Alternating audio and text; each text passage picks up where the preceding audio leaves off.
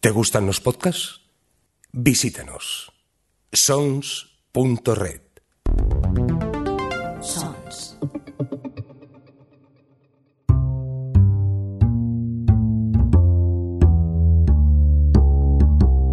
El Rincón Criminal con José Antonio Algarra.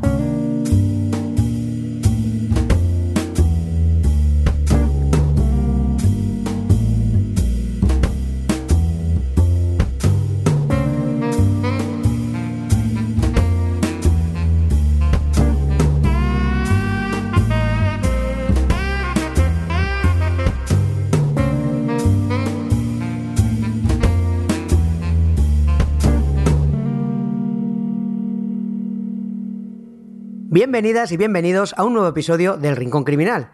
Con este ya van 17 y unas cuantas entrevistas criminales. Como siempre, yo soy Juchu y junto a mí sigue el camionero criminal y sin embargo amigo, Paco Atero. ¿Qué pasa, tío? ¿Cómo lo llevas? ¿Qué pasa, Maño? Pues bien, bien, bien. Aquí preparados, que me has engañado por partida doble. Ahora veremos, pero vamos, aquí eh, tirando de la manta a tope. Oye, ya sabes, lo que puedan trabajar los demás por ti, no lo hagas tú. Algo así decía, era Kennedy. Bueno, no lo sé. Eso lo llevas tatuado, lo llevas tatuado. No, no, ¿sabes lo que pasa? Que a mí siempre me gusta rodearme de gente que sabe más que yo en cualquier cosa. Entonces, aparte de que es más cómodo, aprendo. Y bueno, aprovechando que el Pisuerga pasa por Valladolid y el Duero por Zamora, hoy nos acompaña mi zamorana favorita. Bueno, en realidad es la única que conozco, pero si conociese más, seguro que Marta Pérez, compañera y editora en Negra Inmortal, sería mi favorita. Muy buenas, Marta, todo un lujo tenerte por aquí. Muy buenas, Cuchu. Encantada de pasar por este rinconcito. Bueno, bueno, además vienes para hablarnos junto a Paco de, de mi autor, de mi, de, de mi rincón criminal de esta ocasión, que es mi rincón, pero se me quedó cortito porque no he llegado a leerlo todo, pero sabiendo que tengo a unos expertos como tú y como Paco sobre John Connolly, pues tenía que traeros. Oye, pues genial, sí, la verdad que, que iba- siendo momento de, de hablar de John Connolly porque es un autor que, que luego hablaremos largo y tendido de él, pero que es actual. Quiero decir que, que tiene una serie abierta, él va, está activo en redes sociales, está activo en varias facetas y recientemente también nos ha visitado aquí en España y, y nada, es momento para hablar de él. Sí, sí, yo, a ver, lo tenía apuntado de siempre, pero como os digo, no he leído todo y claro, al conocer y saber de vuestra sapiencia sobre él, pues digo, pues mira, miel sobre hojuelas. Pero bueno, antes de eso, hoy os vamos a hablar de los finalistas a los premios Negra Inmortal a la mejor novela negra, tanto en castellano, en su tercera edición, como en catalán, donde estrenamos premio. Antes, antes, mira, antes de, hablar de esto, os quiero decir lo contento que estoy por presidir por segunda vez el premio en castellano y además formar parte de este jurado. Porque para mí, para mí está siendo una oportunidad única de leer un mogollón de novelas que de otra forma seguro, seguro me pasarían inadvertidas. Y es que yo creo que esa es la principal función de estos premios, la difusión del género negro, pues hasta donde nos sea posible. Alguien dijo, alguien dijo por ahí, no leí en algún lado, que lo más difícil no es escribir, es conseguir que te lean o al menos que sepan que existes. Pues bien, gracias a webs como Negra Inmortal y premios como este, pues intentamos que aunque muchas de estas novelas no copen los escaparates, sí que se haga un hueco en donde realmente deben estar, en vuestras estanterías o en vuestros libros electrónicos, ¿no os parece? Desde luego, eh, es, es una oportunidad, pues, pues, para los jurados que, que, completan los premios de estar al día, de estar al día, porque de otra manera, como tú dices, bueno, vamos leyendo y demás, pero, pero de esta forma, la verdad que, que nos beneficiamos de ello, pues conocemos a nuevos autores y, y vale mucho la pena. Seguro que, Marta está de acuerdo. Yo estoy de acuerdo y además eh, esto me ha servido para una asignatura pendiente que yo tenía, que era los autores españoles, que los tenía siempre un poquito dejados de la mano porque me centraba más en, pues, en autores extranjeros que siempre me han llamado más la atención. Y sin embargo me he sorprendido gratamente leyendo novelas muy buenas y, y, tengo que reconocer que, hay que quedarse más por, por, nuestro país, que tenemos un talento, pero a raudales. La verdad es que sí. Y bueno, antes de ir con los finalistas, una cuestión para capo, ay, para capo, para Paco como capo de, de Negra Inmortal, este año nos hemos lanzado a la piscina con el catalán. ¿Tanta producción de novela negra tenéis por esas tierras? La verdad, es que, la verdad es que sí, y además, bueno, eh, ya conocemos que hay un montón de festivales aquí en Cataluña sobre la novela negra y no tiene nada que ver que sea a raíz de ello, pero sí que hay una colección bastante amplia de autores que escriben novela negra en catalán. Eh, hay algún que otro premio también eh, sobre ello, sobre novela negra escrita en catalán. Y bueno, para los que estamos de aquí sí que lo vemos más cerca y creemos, creímos en su momento que era una buena ocasión pues para reconocer eh, a la mejor novela escrita en catalán. Lo que sí que no se escribe tanto es thriller, porque todo es más traducido, este género es más traducido, pero lo que es novela negra sí que hay un pozo, hay una base y bueno, y en Negra Mortal en su momento decidimos eh, también darle, hacer un hueco en cuanto a premio. Y en esta edición es primer, el primer premio a la mejor novela negra escrita en catalán, que tenemos también los finalistas y, en un momento comentamos. Pues no, no, pues procede, mira, como eres el único bilingüe por aquí, o bueno, bilingüe está donde yo sé, igual hablas más idiomas, aparte de castellano y catalán, pues si eres el único miembro del jurado que tenemos aquí, pues dinos tú los cinco finalistas y cuéntanos una pequeña pincelada de cada uno, como haremos Marta y yo con los de castellano, porque ya en las notas del programa os dejaremos el enlace al artículo, a sus respectivos artículos para que veáis más en profundidad sus reseñas en, la web y todo eso. Hala, dale. Pues en catalán, tanto en catalán como en castellano, eh, se ha tenido un una preselección inicial de, muchas novelas hasta que se llegó a un filtro de cinco que son los cinco finalistas. Y en estos cinco finalistas, eh, lo voy a decir por orden alfabético. El mm. primero es Appletown de David Marín, que es un, autor ya conocido y premiado. Se llevó el premio de Premio Crims de Tinta que, daba, porque ya no, se otorga, eh, RBA. Y, y en esta ocasión nos presenta una novela que, bueno, pues trata de de algo imaginario que pueda ser un barrio eh, en Nueva York de Lleidatans, de leridanos, de, de los vecinos de, de Lérida, de Lleida. Y bueno, pues juega dos bandas eh, en una historia que, que, nos ubica en la Lleida actual y en el barrio de Lleidatans en Nueva York. Por eso ahí va lo de Appletown, que en Lleida pues es un lugar donde se cultiva mucha fruta y Apple, pues ahí hay muchas manzanas en Lleida y bueno, yo me imagino que habrán jugado el tema este de, de Apple Town con, con, la historia que nos cuenta David Marín. Y es una historia muy, muy original y a todo el mundo que, que le apetezca pues salirse un poco de la zona de confort, bueno, pues mm, que nos cuente, porque que no es una novela al uso, una novela negra al uso. Luego tenemos Escapisma de Mar Moreno, que esta sí que está traducida al castellano. Eh, bueno, la anterior era de Payés Editors y esta es de Mes Libras y esta sí que Mark la ha traducido eh, al castellano, que es escapismo. Y bueno, pues nos explica, como siempre, Mar Moreno, eh, escritor de La Verneda, y nos explica una historia pues de perdedores o de, como él dice siempre, de pringados que trata sobre, sobre los barrios de, sobre el barrio de Barcelona y bueno, nos habla de personajes que, que, tienen un futuro pues más negro que de otro color.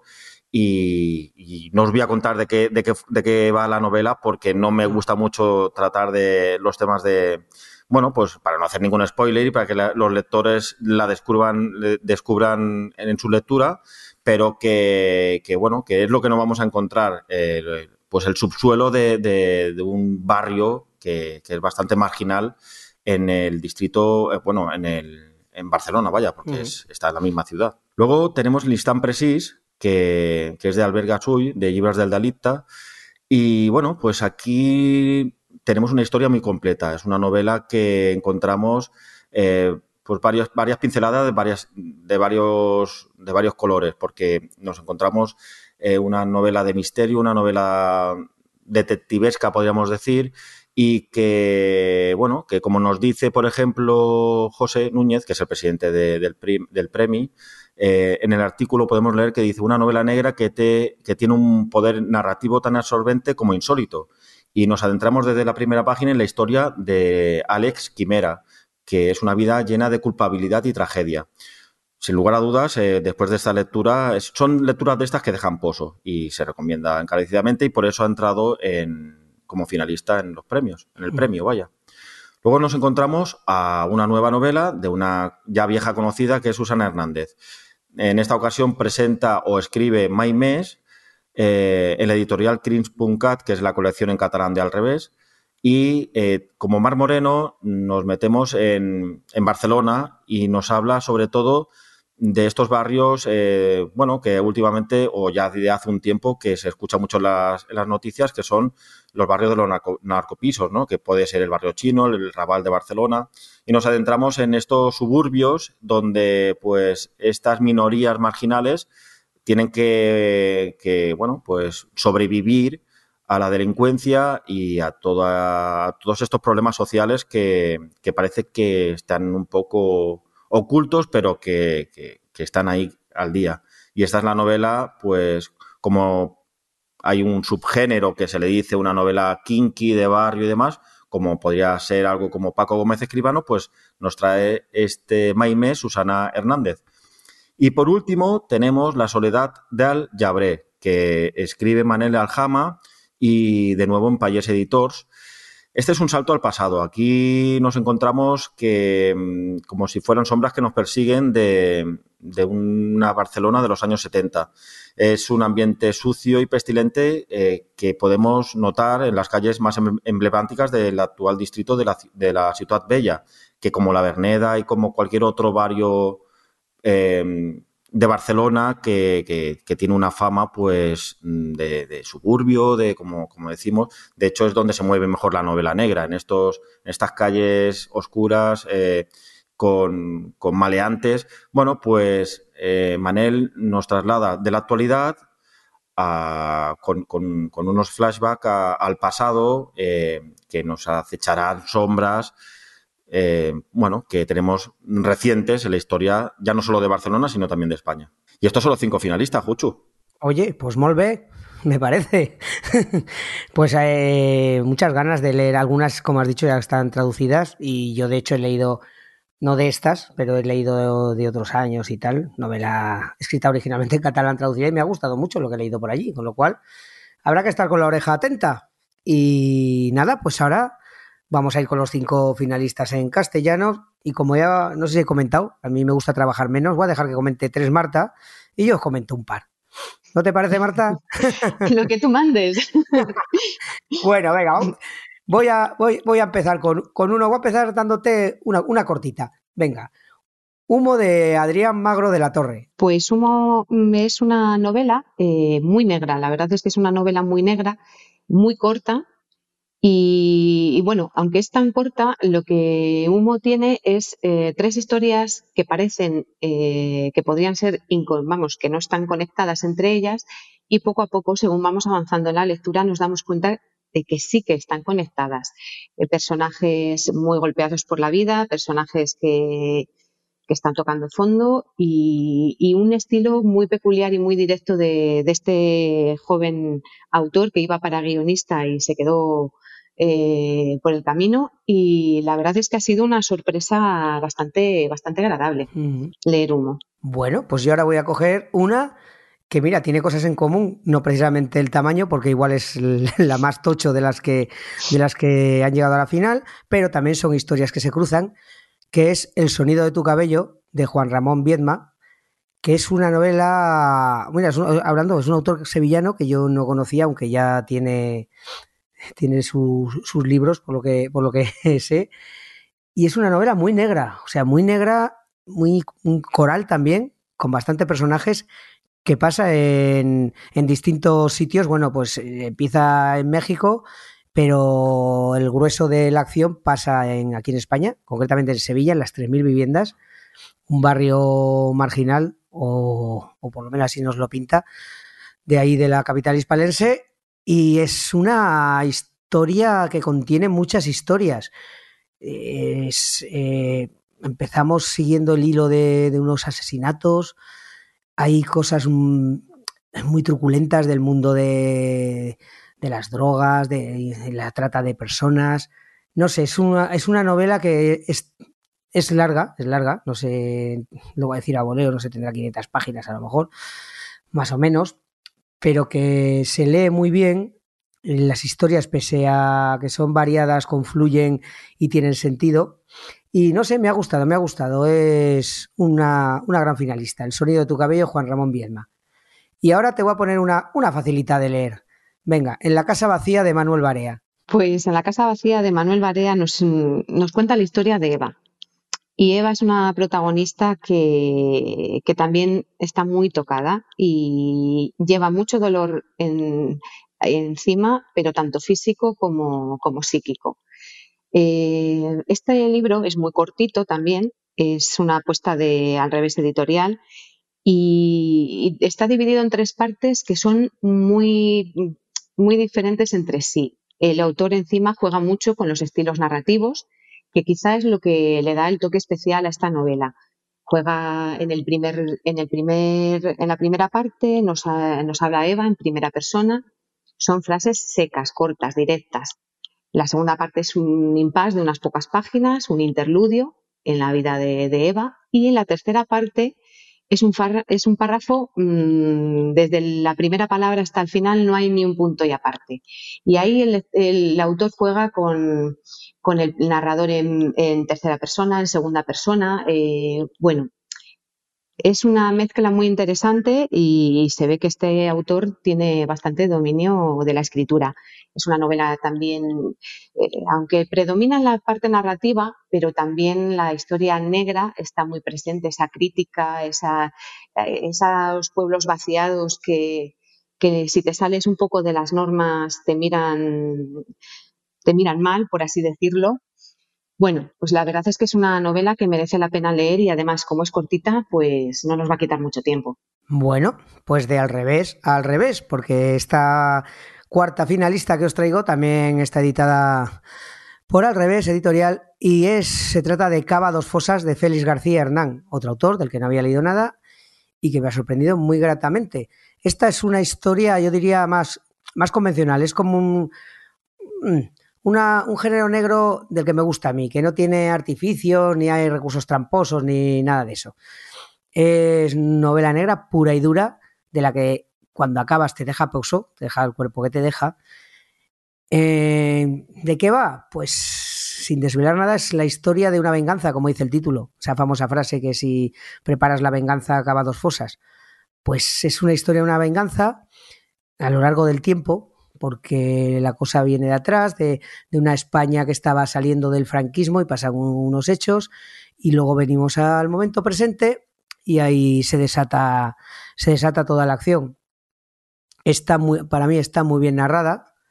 Eh, los dos hilos encajan perfectamente, van alternándose, se, se, alternan tanto espacio como tiempo de una manera muy fluida. Tú la vas leyendo y te vas metiendo en la historia. Además, consigues empatizar tanto con la parte más oscura de, de, los protagonistas como con las otras partes. Empatizar no quiere decir simpatizar, sino que, llegas a, entrar dentro de la historia de tal manera de que yo había veces que me daba una congoja terrible el tema.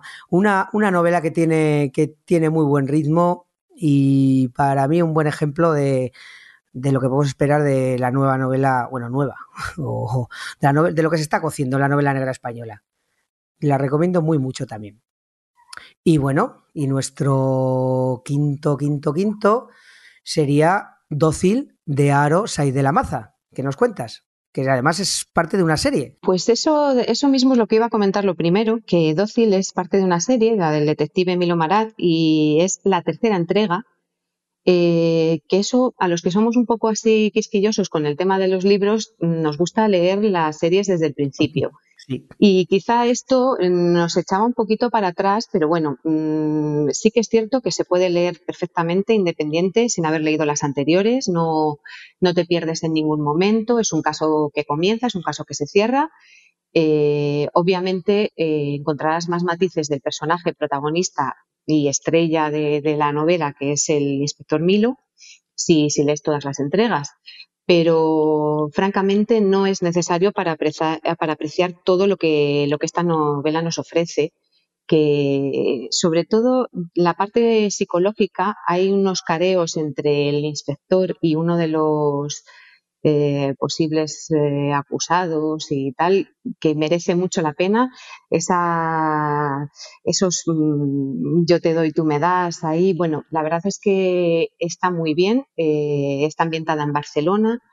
Y, y, bueno, es una novela que a mí me ha sorprendido y probablemente para completar ahí la serie ahora me lea las anteriores porque me ha dejado con muchas ganas de, del inspector Milo. Muy bien. Pues oye, antes de, dejar, de dejaros un ratillo con Tamara y Rey Jaén, eh, Paco, cuéntanos, ¿cuándo vas a ver la gente quién ha sido el ganador de todo esto para que estén atentos? Bueno, pues el domingo 20, 20 de septiembre eh, publicaremos en la web de negrainmortal.com el ganador al premio en catalán. Y al siguiente domingo, 27 de septiembre, publicaremos pues quién es el cuarto ganador del premio Negra Inmortal a la mejor novela negra nacional. Pues muy bien, estar atentos. Eh, esto lo publicaremos antes del 20, lo prometo. Si lo estás viendo después, pues mala suerte. Así que ahora vamos a dejar aquí a mis invitados tomándose un respiro y una cervecita, una Coca-Cola, un café. Vamos con Tamara y Rejaén. Enseguida volvemos con John Connolly. John Connolly nace en Dublín en 1968. Estudió filología inglesa en el Trinity College de Dublín y periodismo en la Dublin City University. A la par que estudiaba, ejerció varios empleos. Fue barman, funcionario y dependiente en Harrods, entre otros. Trabajó durante unos años como freelance para The Irish Times, pero pronto se decantó por la ficción y en 1999 publica Todo lo que muere. Esta novela que da inicio a la saga de Charlie Parker tuvo una gran acogida con un estilo muy personal que navega entre el realismo más crudo y lo sobrenatural, John Connolly se ha convertido en uno de los autores más interesantes del panorama criminal. Un autor imprescindible para cualquier amante del género negro.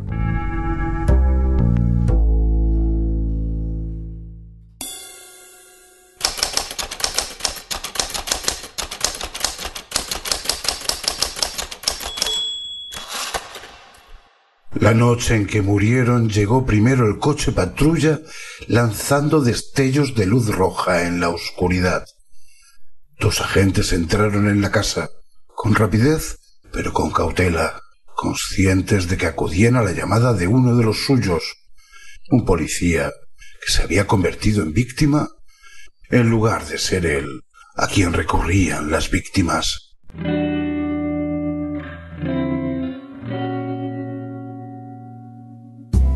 ¿Te gusta la novela negra? ¿Te gustaría conocer quién hay detrás de tus libros favoritos? Descubre Entrevistas Criminales, un podcast spin-off surgido del Rincón Criminal, donde José Antonio Algarra charla con sus autores favoritos de novela negra. Encuéntranos en sons.red barra entrevistas criminales.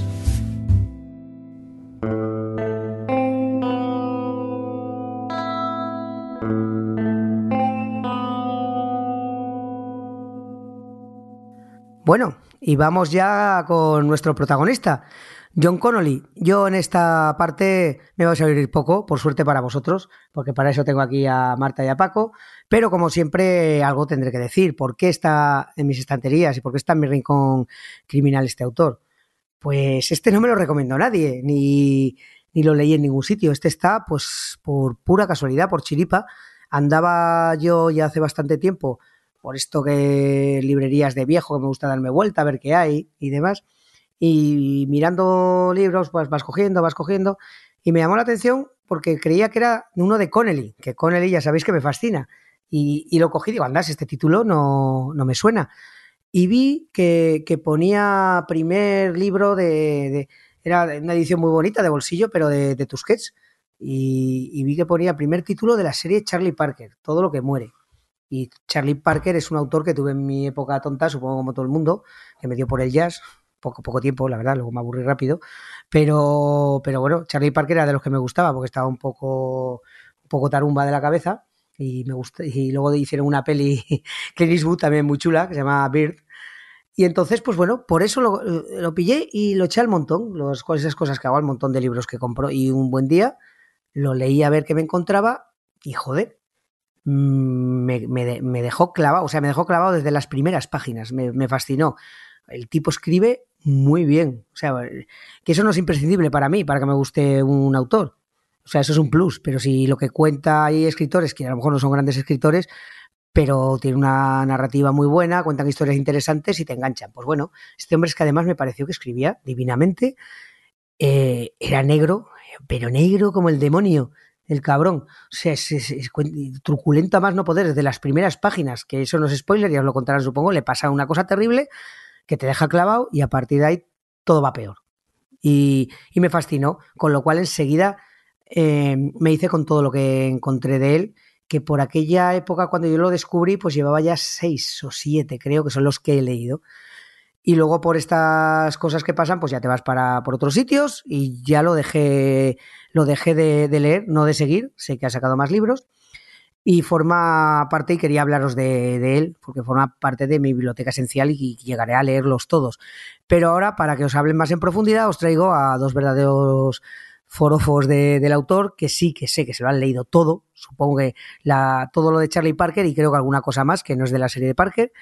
Y así que os voy a dejar con ellos y yo me voy a echar a un lado y que empiece Paco, vamos, cuéntanos algo, Paco, Marta, Marta, Paco, como vosotros queráis. Ahí os dejo con John Connelly. Pues oye, Jucho, un placer porque, bueno, como, como oyente antes de participar en este podcast del Rincón Criminal, oyente tuyo desde, desde el podcast número uno, pues siempre, joder, siempre me ha encantado eh, conocer autores, la obra eh, completa de cada uno de ellos que nos has traído al Rincón Criminal y oye, yo estoy encantado porque llega un autor que sí que he leído prácticamente la, obra completa y, nada, y estoy muy contento. Y además, eh, hacerlo con una persona que gracias a John Connolly conocí a Marta, pues hombre, estoy ahora mismo que, puedo reventar en estos momentos. Eso es una primicia, eso no lo sabía yo. Mira qué bien. Sí, cierto, cierto. Entonces, eh, bueno, conocimos, conocimos a John Connolly o lo conocí yo a través del foro Abrete Libro y ahí es donde conocí a Marta con un seudónimo como los buenos escritores y eso hará quizá un par de años y pico, más o menos, y hasta el día de hoy, Marta. Sí, sí, bueno, ya casi tres años yo creo y que empezamos con hacer lecturas conjuntas de, de la saga de Charlie Parker y bueno, yo tengo que decir que mi primera toma de contacto con John Connolly no fue, no fue con Charlie Parker, yo había leído otro libro suyo y la verdad es que me fascinó y, bueno, siempre mm, sí que había oído hablar mucho en el foro de, de, la serie de Charlie Parker y bueno, como mezclaba novela negra con cosas sobrenaturales y tal, yo dije, bueno, le tengo que dar una oportunidad y la verdad es que aquí estoy rendida a sus pies tanto de Charlie Parker como de John Connolly. Vamos a aprovechar, Marta, la ocasión, y es que hemos ya citado dos o tres veces un foro, y hombre, pues puede ser que haya algunos oyentes, escuchantes eh, que, sean asiduos a visitar foros y demás, y yo creo que es el momento de a lo mejor eh, invitarles, Marta, a que visiten Abrete Libro. Pues Abrete Libro sí, es una web, bueno, un foro de, de libros, de hablar sobre libros, aunque se hablan de otros temas, pero la, lo, interesante es hablar sobre libros y, bueno, eh, simplemente vas bajo un seudónimo y comentas el libro que estás leyendo en ese momento y te puedes poner de acuerdo con personas para leerlo a la vez y así, la verdad es que ir comentando libros con otras personas eh, hace que, la lectura sea más, más rica. Eh, bueno, pues es un poco una especie de club de lectura virtual, pero bueno, de otra manera, o sea, más de andar por casa, por así decirlo. Pues vamos a hablar de John Connolly. Nos, lo vas a presentar, Marta. Bueno, pues John Connolly nació en 1968 en Dublín. Ahora mismo reside entre Dublín y Portland, en Estados Unidos, en Maine, porque Maine es, un, es una zona muy importante en las novelas de, John Connolly. Eh, estudió filología inglesa y posteriormente periodismo y ha trabajado un poco como periodista, camarero, funcionario, dependiente incluso en Harrods y cuando terminó periodismo estuvo cinco años de freelance en el The Irish Times y en 1999 lo dejó para publicar la primera novela de Charlie Parker, Todo lo que muere. Que hay que decir que Charlie Parker, como decía Huchu, bueno, pues le pone ese nombre pues del, del, músico también, ¿no? Porque, sí, porque efectivamente, es, una, es un guiño, un guiño al músico de jazz. Y bueno, una pregunta que se le hace muchas veces es eh, por qué siendo de Irlanda ambienta sus novelas de Charlie Parker en, Estados Unidos, en Maine. Y bueno, él siempre ha dicho que, lo hace así porque no quería, eh, si, si, hubiera escrito un detective de Irlanda, tendría que hablar de los temas que aquí preocupan, el IRA, el catolicismo, eh, los conflictos que hay entre Inglaterra e Irlanda. Y como quería alejarse de todo eso y quería crear un personaje puro eh, que se dedicara simplemente a, lo que es eh, las investigaciones y bueno, y luego lo que ha venido después, eh, todo el tema sobrenatural y tal, pensó que, Portland, Maine, sería un buen sitio para, ubicar la acción de, su serie de Parker. Mira, perdón que me meta, yo pensaba que lo habría hecho por alguna especie de admiración y tal a Stephen King, porque tanto por el estilo, por lo que va transmitiendo, como por la zona, es muy de Stephen King. Yo pensaba que era por eso, fíjate. Pues, pues no. No es, no es de sus autores de cabecera tampoco, Stephen King. Lo que sí que le han hermanado. Pero sí que ha leído, sí. Sí, sí, perdón. No, no, que la crítica, eh, los entendidos le hermanan un poco con Stephen King, pues por ese tema, ¿no? Porque Stephen King es un autor de terror, de sobrenatural, y bueno, pues esos flecos que también demuestra John Connolly en su obra, y además eh, ubicados en el mismo estado de Estados Unidos, pues claro, se la asemeja bastante, pero bueno, mm, de roce. Pues, eh, como decía Marta, eh, esto sucede en la costa este de los Estados Unidos, que, pulula más o menos por la parte de Boston, el norte de Boston, eh, hasta Portland, y, quizás si empezamos a leer su obra, nos damos cuenta que podríamos ubicarnos perfectamente casi en Irlanda, ya no solamente por la inmigración que hay irlandesa, toda la influencia que en la zona, pues en Boston, ¿no? Sin ir más lejos, o sea, irlandeses ahí por un tubo desde hace muchísimos años y, la verdad que escapa un poco de, de como decía Marta, de, de, su tierra y no meter, no meter la pata donde a lo mejor hubiera tenido polémica porque porque sí que lo hace en cierta manera en Estados Unidos, pero ya es otra cosa. Lo que sí que es cierto, eh, yo no sé, tendrá residencia seguro allí en la zona, pero se conoce la zona al dedillo, cualquier bahía, cualquier marisma, eh, la ciudad de Boston. Eh, bueno, Parker, mm, ahora empezaremos a hablar de él, pero vive en Scarborough, que es una población de la zona. Eh, nos adentramos en los grandes bosques del norte y todo eso se lo ha pateado cafetería a cafetería, que también que lo vamos a contar John Connolly porque es una delicia y, bueno, para todo lector que, sea de John Connolly, tanto de una novela como de sus 17, 16, 17 que tiene, o sea, yo estoy deseando, eh, porque todos los escenarios que, nos trae a, su serie, John Connolly, eh, son reales. Eh, todos los camareros, los, los, bares, en fin, que la verdad que es, un disfrute total, ya no solamente por la trama de todas sus novelas, sino por la ambientación que aporta el escritor irlandés. Eso es. Eh, la verdad es que, mm, bueno, es un escritor que escribe, como ha dicho Juchu, francamente bien. Eh, sus descripciones es que hacen que te, que te traslades perfectamente a toda la zona de Maine, esos bosques. La verdad es que nos dibuja unos escenarios así mm, muy góticos que le vienen muy bien a, la parte sobrenatural que, que, está cada vez más presente en, en esta serie, la verdad. Eh, él comentaba que, porque es cierto que quien lee la serie desde el primer libro hasta el último, eh, va viendo cómo la parte sobrenatural va ganando, va ganando peso en la serie. Mm, y él reconoce que si lo hubiera hecho desde un principio, meter tanta carga sobrenatural en el primer libro, que a lo mejor no hubiera conseguido enganchar a tanta gente que prefiere una novela negra más pura y más, más clásica. Eh, antes de entrarnos, que lo vamos a hacer ahora ya mismo en la serie de Charlie Parker, eh, como decía Marta, lo había conocido a, John Connery por otro título, no sé cuál, cuál de ellos, Marta. El libro de las cosas perdidas, publicado en 2006. Pues toda su obra, aunque escape de la serie de Charlie Parker, eh, tanto el libro de las cosas perdidas como Malvados, como Nocturnos, como música nocturna, el estilo no lo pierde John Connery, o sea, siempre tiene ese, aspecto sobrenatural, de espectros, de, de oscuridad. Y, bueno, o sea, es fiel a su estilo y un estilo que le ha dado éxito total desde, desde 1999 que, escribió su primera novela hasta hoy en día que aquí en España eh, ha salido la última que es La mujer del bosque, pero tiene dos escritas más y publicadas en inglés, así que la serie queda abierta. Sí. Una serie de la que empezamos a hablar ahora que es sobre el detective eh, Charlie Parker. Eso es. El detective Charlie Parker, como decimos, comienza su andadura en 1999 con un título que se titula, bueno, con un título que dice todo lo que muere.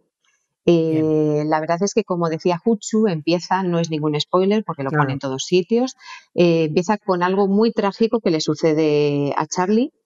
Eh, mientras él está tomándose unas copas, su mujer y, su hija son brutalmente asesinadas. Y tan brutalmente. Eso me quedó marcado. brutal, pero brutalmente. Sí, sí, y además no se corta a la hora de describir nada de, la escena, la verdad.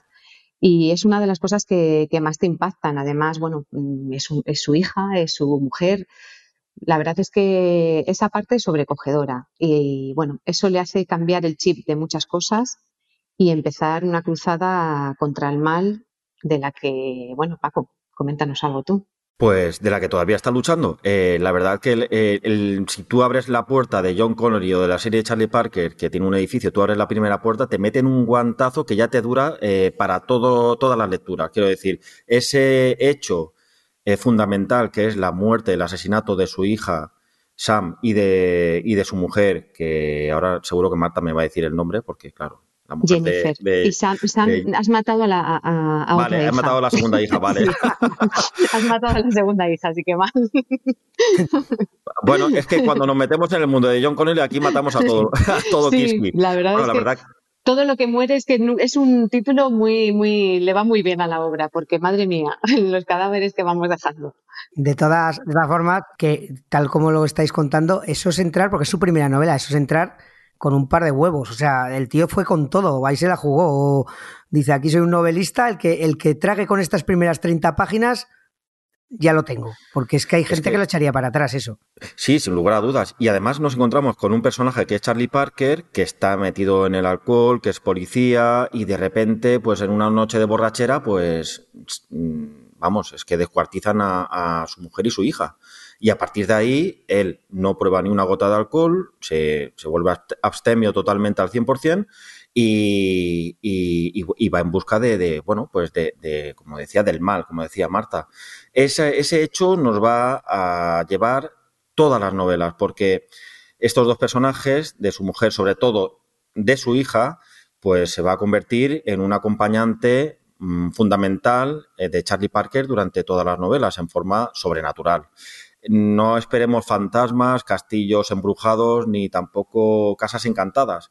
Em, aquí lo que, lo que vamos a encontrarnos es pues el halo ese siempre que te rodea, pues bueno, hay gente que a lo mejor pues cree en el más allá y, y la hija de Parker pues le va a acompañar en cada de una de sus novelas, en cada una casi de sus, de sus sueños y sus pesadillas, y además también despierto, que es, que es muy importante y nos lo explica de una manera fantástica el autor. La verdad es que una de las maestrías, vamos, de, lo que tiene John Connolly que hace maravillosamente bien es mezclar de una forma tan natural eh, todos estos hechos sobrenaturales. O sea, es increíble porque tú estás leyendo una novela real, con personajes reales, pasando en un escenario real y sin embargo, ves natural que Parker eh, vea a su hija difunta, que, hable con ella y bueno, mm, no solo su hija difunta, sino que empiezan a aparecer por a lo largo de los libros una serie de personajes que de humanos tienen poco. Entonces, pero lo hace eh, de tal forma que te parece completamente coherente y, y no te resulta, no te chirría en ningún momento. ¿Te parece un integrante más de, la de una novela de un día a día real? De hecho, eh, te siembra dudas porque hasta avanzada cada novela te preguntas si, este es el personaje maligno que aparece en cada, en cada una de sus entregas o si realmente es una persona normal de a pie de, a diario, de cada día. Todo esto, claro, el autor lo hace a propósito, te crea unas dudas, eh, siempre estás a la expectativa a ver, eh, bueno, pues dónde va a aparecer el mal escenificado en, un personaje que describe de una manera mm, magnífica, porque un personaje eh, y hace su descripción física, eh, te lo puedo hacer o describir cinco veces más durante la lectura de una manera distinta y en ninguna de ellas eh, te parece pedante ni, repetitivo ni, ni, que le falte un gusto para, la descripción. O sea, es que, pero es, increíble. Y para los lectores de, John Connery estamos esperando que aparezca eh, pues estos tipos de personajes, como, pueda ser el primero que aparece, que es Eh, el viajante. El, viajante, Pero tenemos pero un elenco de personajes que se harán ya eternos en nuestra memoria porque, porque como el coleccionista, como... Bueno, hay un, sinfín de, monstruos que, aparecen en todas sus novelas. Yo es que creo que hay lo que hay en común de todo ello, que es lo que te da siempre se te queda dentro, es el, mal absoluto. Yo, yo que conozco pocos autores que te hagan sentir el mal como en todas sus formas, que yo creo que es por eso, por lo que, como dice Marta, que sientes natural lo sobrenatural, porque el mal existe y es real, y lo hacen personas reales, pero es un mal tan, tan fuerte, no sé, a mí se me apodera a veces, dice, joder, ni, ni Stephen King, que es el mago del terror, me ha hecho sentir mm, tantos escalofríos. exacto, eso, muy bien, tú lo has dicho. Cierto. Y bueno, hablando, estamos hablando del mal, pero bueno, Charlie no está solo. Charlie está muy bien acompañado de una pareja que a mí me parece de lo mejor que hay en el libro. O sea, estoy hablando de Ángel y Luis. O sea, son una pareja que cada vez que salen suben las acciones. O sea, es una cosa maravillosa. Tienen hasta su novela propia. Son una pareja, sí. Claro, sí, sí, tienen su novela propia y bueno, y se merecerían hasta una serie propia. Eh, Luis es un asesino mm, eh, metódico, concienzudo, un asesino a sueldo, eh, es negro y, bueno, de aspecto físico pulcro e impoluto, mientras que por el contrario, Ángel o Ángel, como queráis llamarlo, eh, su pareja, porque es pareja sentimental, es un desastre, un desastre de hombre mm, dejado, eh, ladrón profesional y bueno, la verdad es que hacen una pareja que, la combinación es maravillosa a mí me parece que son estupendos. Siempre están eh, cuando Parker lo necesita y cucuando no también, pero sobre todo cuando les hace falta, porque bueno, son, son freelance. Ellos van, eh, trabajan pues sin, sin, sin, contrato bajo ningún contrato de nadie, ni son tampoco, como decíamos, ni policía ni nada. Es que son asesinos y uno es un ladrón retirado y otro es un, un asesino profesional que tienen un dominio armamentístico increíble y además un repertorio también de armas también bestial. Entonces, claro, eh, Parker, Parker es un tío que, encaja muchos golpes, muchísimos golpes. De hecho, no es spoiler, pero bueno, cuando tú te imaginas los escenarios donde se mueve esta novela o estas novelas, eh, se puede uno imaginar que, a veces ha estado más cerca de la muerte que de la vida.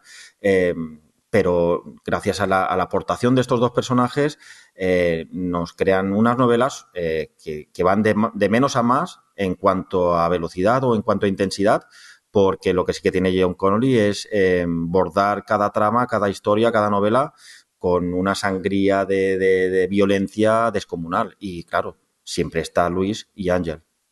Sí, la, cuarta parte final de los libros, por así decirlo, o, la, bueno, es una sangría donde mm, vas haciendo apuestas tú, ¿este saldrá vivo o, también caerá? La verdad es que es increíble este hombre. Y otra cosa que hay que destacar de John Connolly, que a mí, por ejemplo, eh, es lo que más me costó en el primer libro, en todo lo que muere. Eh, Connolly es un escritor de historias. Entonces, eh, el primer libro a mí me chocó mucho porque salía el camarero de la barra del bar y no se limitaba a decir, el camarero le sirvió un whisky. No, nos contaba la historia de ese camarero, su pasado, su presente, su futuro. Con lo cual, eh, cuando no tienes experiencia con este autor, yo decía, pues eso es que este camarero va a tener repercusión en la trama dentro de unas páginas. Y no, el camarero salía, nos contaba su vida, una vida maravillosa que hubiera dado para una novela solita, y desaparecía. Y así volvía a aparecer pues el repartidor de telepizza o el repartidor de, yo qué sé, a todos los personajes que salen, absolutamente a todos los personajes que pasan por las páginas de sus novelas, les crea una, vida, una historia, un presente, un pasado mm, que te deja sin palabras, porque mm, los prólogos, que lo hemos comentado muchas veces, son maravillosos. O sea, es que en un libro no solo tienes la historia de, un crimen o de, un, o de una investigación, sino que tienes 50.000 microhistorias que hacen que, las novelas sean maravillosas. Todas empiezan con un prólogo, ¿verdad? Por lo menos las que yo tengo, las seis o siete primeras, el, empieza prólogo y te mete en situación. No todas, no ah, todas. Va, alternando. No sé que si seguirá algún orden o, será su antojo pero, pero sí cuando hay un prólogo, vamos, eh, yo a mí se me abren los ojos y no pierdo detalle, porque como dice Marta, son intrahistorias que, que gozas, disfrutas, porque, bueno, a ver, es complicado cuando llevas 16 novelas de, del mismo detective, del mismo elenco de personajes principales, eh, con sus aspectos sobrenaturales que conoces, como, como siempre decimos, ¿no? Cuando se recomienda una serie decimos, eh, todo el mundo dice hay que empezar por el principio y en esta sobre todo, ¿no? Porque, porque claro, el principio es la base de todo. Pero eh, lo que le da mucha salsa y le pone salsa y pimienta al asunto es pues como dice Marta, todas estas intrahistorias de personajes secundarios que bien podrían tener una novela por su parte porque, porque es la, narrativa y la prosa que tiene, que tiene John Connolly. Tiene una manera de escribir que si te encandila eh, le sacas jugo a cualquiera de sus de sus propuestas como pueden ser pues estas intrahistorias de eh, personajes secundarios y hasta terciarios. Oye, y una pregunta ahora que habéis hablado de muertos y tal, ¿qué le pasa a este hombre con los niños? Porque hay una cantidad de cosas malas que le pasan a los niños, por lo menos en las primeras novelas, de, abusos, de muertes, de... Digo, a mí me ponía muy nervioso, ¿eh? Da mucho yuyu. Yo, yo creo que no, que no es un aspecto tampoco que sea muy reivindicativo eh, la violencia sobre infantil, por decirlo así. Pues em, las primeras... crítica social, sí, sí, no, pues empezaría así.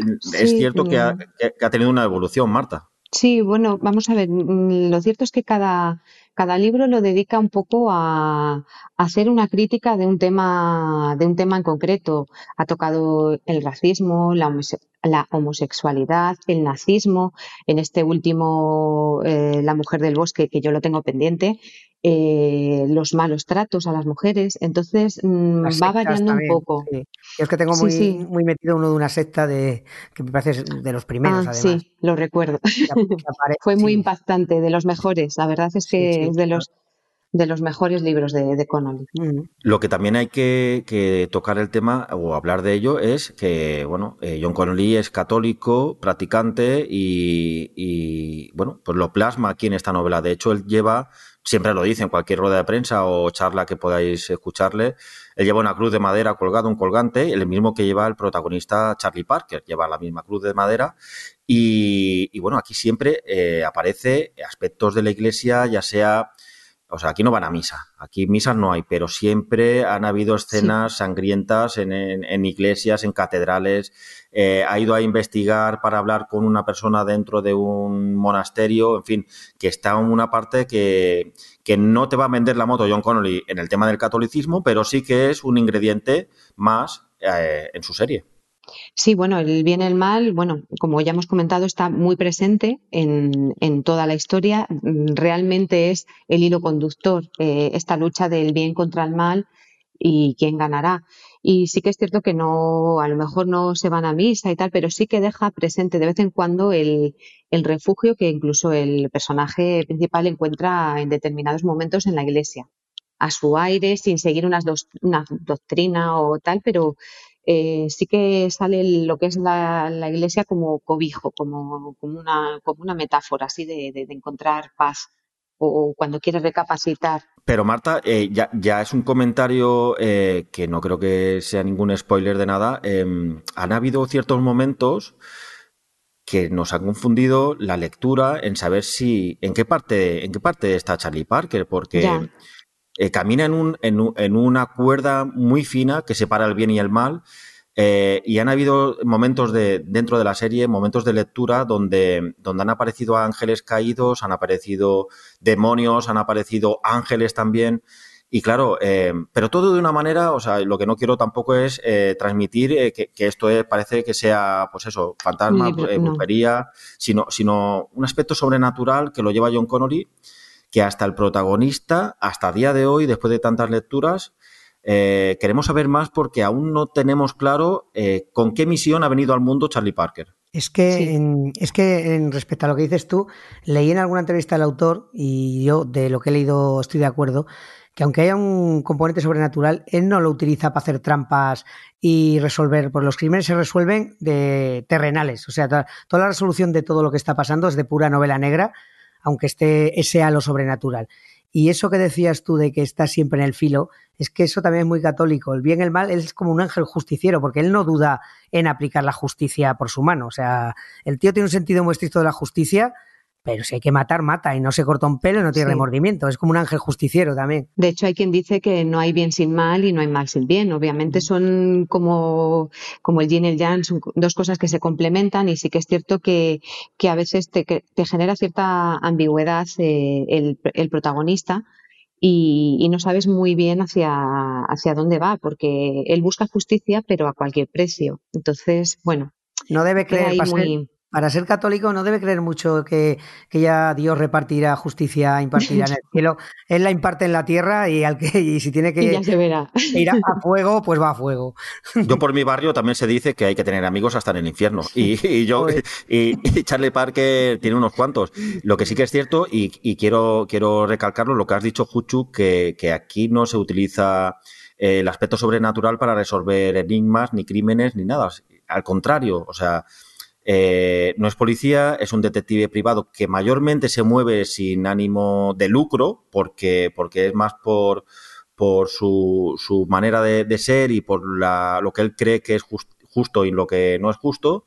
Pero eh, sí que es cierto la evolución del personaje, que en las últimas novelas me he encontrado pues un ritmo quizá en ocasiones, bastantes ocasiones, eh, más lento y que resuelve mm, pues los entuertos de una manera eh, como lo haría cualquier detective, o sea, con, una, con un trabajo de campo, con una investigación dentro de su mundo que tiene Charlie Parker, pero, pero yo creo que es muy acertado que John Connolly eh, se agarre firmemente a, pues a, este, esta forma de trabajo, ¿no? Por parte de, o para, para resolver los enigmas. Sí, eh, en resumen es una obra muy coherente en sí misma, ¿no? Todo, todo, todos sus novelas tienen una coherencia, no, no, no, no desbarra en ningún momento y mantiene la línea. Yo, yo por hacer una crítica a John Connery, porque siempre hay que hacer, un poco de crítica, Marta, hombre, tú. em, aquí, aquí le falta un poco de sexo, porque en alguna ocasión sí que, sí que Charlie Parker ha hecho una canita al aire y hasta casi lo hemos celebrado, hemos dicho, pero bueno, pero ¿esto qué es?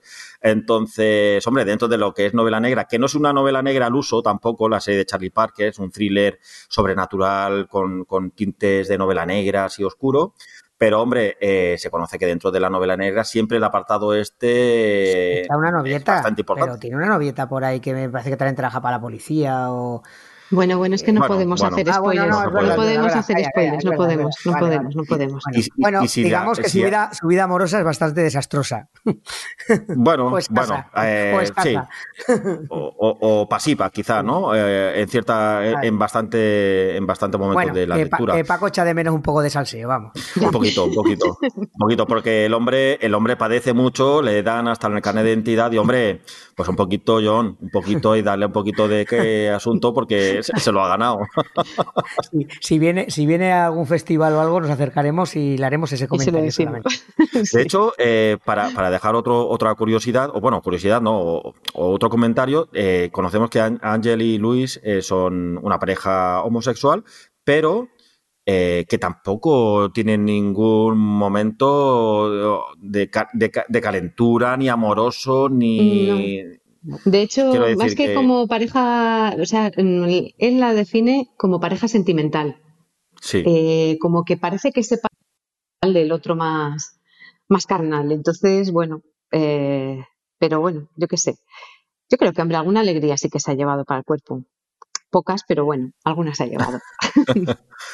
Bueno, son, son 16, 17 novelas de este, de este personaje, de, de Charlie Parker, como decimos, tiene dos más escritas y publicadas en inglés, que estamos, que estamos, publica, esto todo va con, bajo la firma de, de editorial Tusquets, del Grupo Planeta, y publica pues una al año. Así que este año ya, ya nos ha dejado La Mujer del Bosque, eh, y nos quedan dos más, más todo lo que viene, porque claro, a este hombre siempre le preguntan que de hecho estuvo el año pasado en Gijón, en la Semana Negra de Gijón, que lleva muchísimos años sin, sin visitar España, y bueno, pues mm, no, yo no pude acercarme a Asturias, pero sí que se pudo seguir eh, toda su, su, su mesa, su charla. Y bueno, siempre se le pregunta, ¿no? ¿Hasta cuándo Charlie Parker? Y, él no tiene ningún problema, ninguna prisa en, matar, por decirlo así, a Charlie Parker. O sea que. El otro día leía yo en una entrevista que, que para los lectores españoles, con lo que tiene pendiente ya por publicar y lo que ya está publicado, calculaba que mínimo hasta 2024 podríamos seguir disfrutando de, del personaje. Así que, bueno. Pues a mí. Chuchu, esto no son novelas de 200 páginas, ¿eh? que la, Última, la última son 500, ¿eh? entonces ah, sacamos pues bastante jugo. Las primeras, os iba a decir que las primeras, eh, las, bueno, las tengo aquí delante y, y, no son demasiado. A ver, esta que tengo en mis manos es de, bueno, de 400 Sí, 400. Pero que se leen, a mí me da la impresión de novelas muy ligeras de leer, pese a todo lo denso y todo lo que cuenta. Debe ser por eso de que escribe también. A mí no se me hacen pesadas. Mira, mira, Juchu, nosotros cuando tenemos que hacer, porque bueno, en Negri Mortal recibimos los libros por parte de las, de las editoriales y con muchísimo gusto hacemos la reseña y publicamos. Pero claro, cuando estamos hablando de Charlie Parker, eh, es muy repetitivo. Y a ti te pasa también con Donna León, con Michael Connelly, porque prácticamente te salen solas las reseñas porque más o menos lo que va a cambiar es la trama, pero, pero el estilo claro. no falla. Y, vale, no sé, te quería decir algo, pero se me ha ido. No, pues eh, a mí lo que pasa es que escuchándoos hablar ya me dan ganas de retomar, pero claro, es, lo que pasa con las series largas. Es que dices, joder, estás a otras cosas y dices, joder, me quedan por delante, pues tengo siete, pues me quedan por delante diez. Diez novelas, ¿sabes? Pero bueno, pero la verdad es que, que, que sí, o sea, desde aquí a todos los que nos escuchan, os recomiendo muy, muy mucho, por lo menos empezad con todo lo que muere y realmente si os atrapa ese estilo, que no es para todos los estómagos, también os digo, ¿eh? no sé si estaréis de acuerdo conmigo vosotros, no todo el mundo le, resultará accesible porque, hostia, hay que estar curtido ¿eh? para leer a este hombre. Sí, sí. Hombre, pero, pero tampoco asustemos al personal, quiero decir que sí que es verdad que inicia mm. bastante fuerte, porque es bastante fuerte, pero luego no hay tampoco fecha como decimos por aquí por Cataluña. O sea, no, no hay tampoco casquería. ¿eh? No, no. Sí que es verdad que no. se corta un pelo, pero. No, me refiero a eso no se corta un pelo y describe muy bien. Entonces, el problema que tiene es que es tan buen escritor, describe tan bien todo, que hasta el aspecto físico de algunos personajes te dan ganas de vomitar. O sea, la verdad es que no, por, no por exceso de vísceras, pero sí que por exceso de, de, recrearse en algunos detalles. Eh, bueno, está bien que vayan advertidos. A ver, yo he leído cosas muchísimo peores, pero bueno, no está mal que, que sepan que no es un libro light.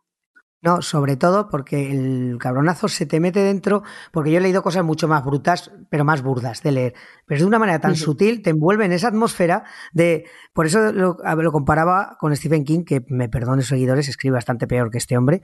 O sea, me encanta Stephen King y sus historias, pero como escritor, este, vamos, le da sopas con ondas y, te mete en esa atmósfera, te mete en esos bosques de Maine, que sientes esa humedad, sientes esos personajes, que lo sientes de una manera que, de verdad que angustia, ¿eh? Pero vamos, leerlo, leerlo, que se disfruta mucho, a que os voy a engañar.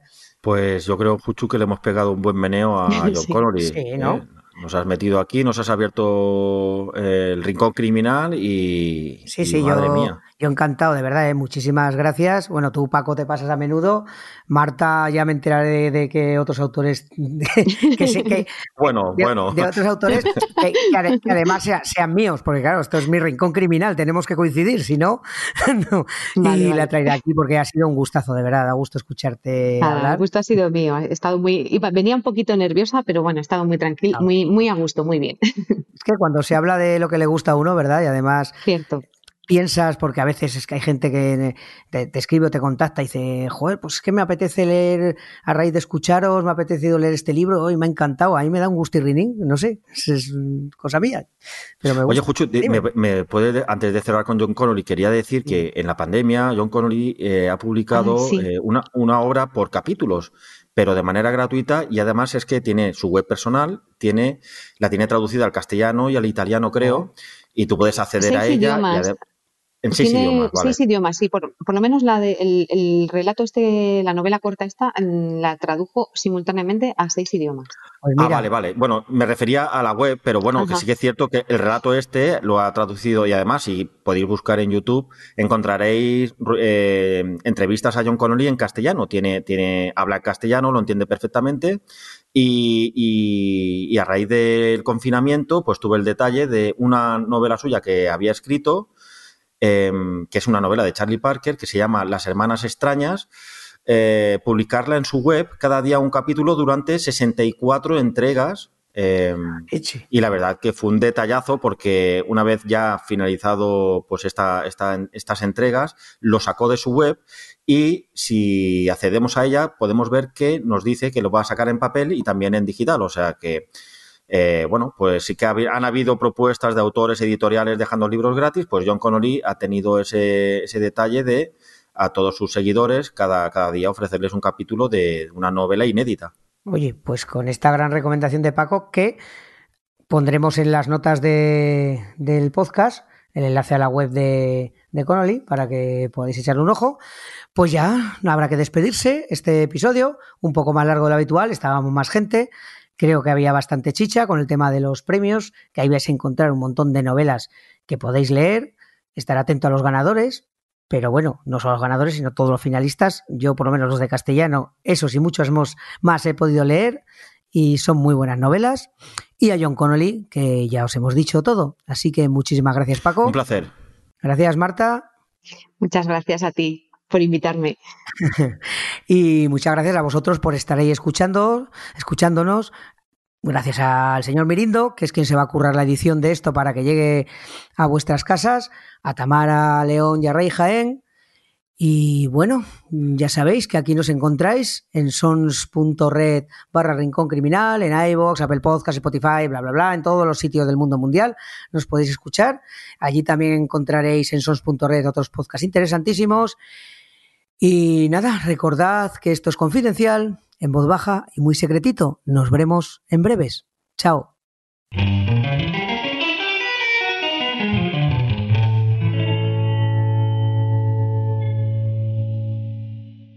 Entre guirnaldas de fuego cayeron los ángeles rebeldes, y en su descenso, mientras se precipitaban vertiginosamente en el vacío, padecieron un suplicio semejante al de quienes acaban de perder la vista, ya que de la misma manera que la oscuridad es más atroz para quienes han conocido la luz, la privación de la gracia causa un sufrimiento más profundo en quienes antes conocieron su calor.